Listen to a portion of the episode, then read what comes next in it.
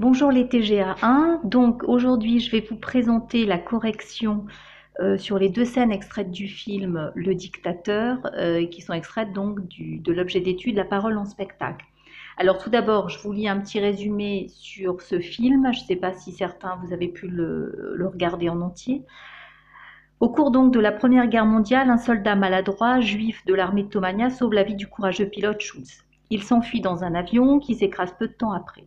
Amnésique, après plus de 20 ans passés dans un hôpital, le combattant ne sait pas qu'Adenoid Uncle est devenu dictateur de la Tomania et qu'il persécute les juifs. Il revient donc dans le ghetto pour retrouver son travail de barbier. Il tombe alors amoureux d'Anna, jeune juive, et il provoque une émeute, mais Schulz le sauve. Uncle planifie aussi l'invasion de l'Osterleich. Schulz est condamné au camp de concentration pour rébellion. Il s'évade et se réfugie chez le barbier juif. Tous deux sont arrêtés.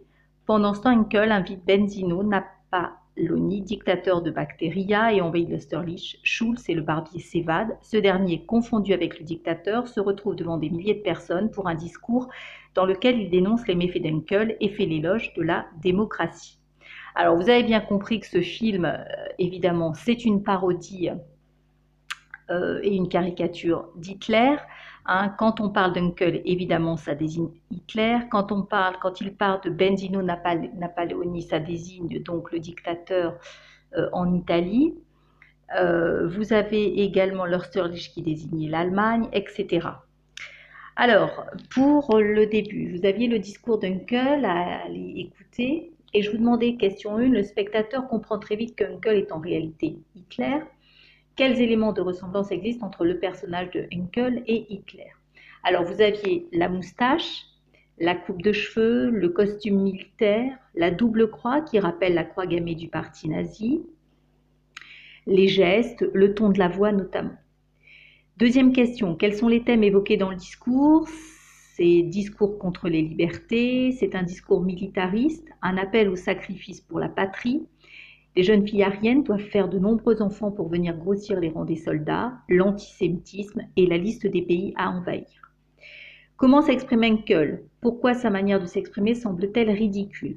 Vous avez la gestuelle théâtrale, vocifération et violence, paroles qui sont exprimées avec colère, la langue est presque incompréhensible avec un mélange d'anglais, d'allemand, de mots inventés, des tout sautements, Henkel s'étouffe, les micros se plient de terreur. Pourquoi, quatrième question, pourquoi les commentaires de l'interprète après chaque grande tirade de Henkel donnent-ils une touche d'humour supplémentaire à l'ensemble de la séquence? Il y a un décalage entre un temps de parole de Henkel qui est très long et un résumé très court du commentateur. On a donc l'impression que Henkel parle beaucoup pour ne rien dire.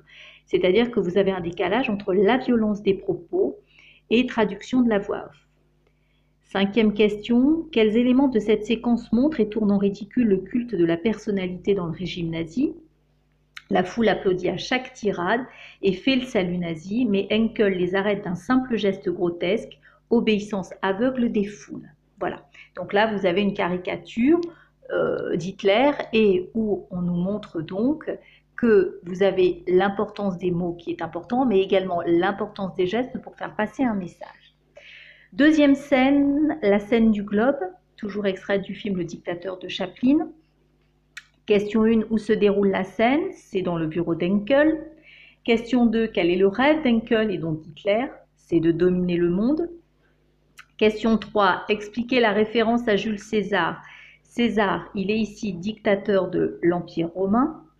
Que fait Henkel avec le globe? Il joue avec, le fait tourner, le lance en l'air, le tape avec le pied, la tête, les fesses, il le serre entre ses mains.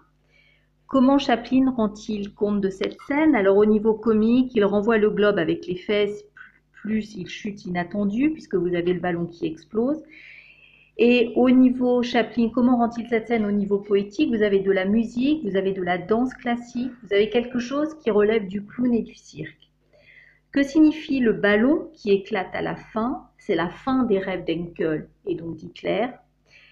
Quelle sensation Chaplin cherche-t-il à provoquer chez le spectateur à la fin de la scène? Ça provoque ici un sentiment de tristesse, mais pas pour le dictateur, parce que plutôt ça fait penser à un enfant dont le jouet serait cassé. Et enfin, dernière question, d'après vous, pourquoi la scène du ballon est-elle restée très célèbre dans les annales du cinéma? C'est parce qu'à la fois elle mêle du comique, de la poésie, et parce que Chaplin est au sommet de l'art du mime, c'est-à-dire que c'est une scène muette, et malgré tout, on arrive à comprendre donc que les gestes parfois sont bien plus importants que la parole. Donc je crois que dans cet objet d'étude, la parole en spectacle, ce qu'il faut surtout que vous reteniez, c'est qu'à la fois on a donc les mots qui sont très importants, mais les gestes qui accompagnent ces mots sont encore plus importants que ce soit dans la scène 1 avec le discours d'Enkel où on voit les gestes qui montrent la caricature d'Hitler, et dans la scène 2, qui est une scène muette où vous n'avez pas de mots, justement, qui montre le grand talent de Chaplin qui arrive à mimer et qui arrive à faire passer un message, cette envie de dominer le monde sans parole. Voilà. Eh bien, je vous remercie.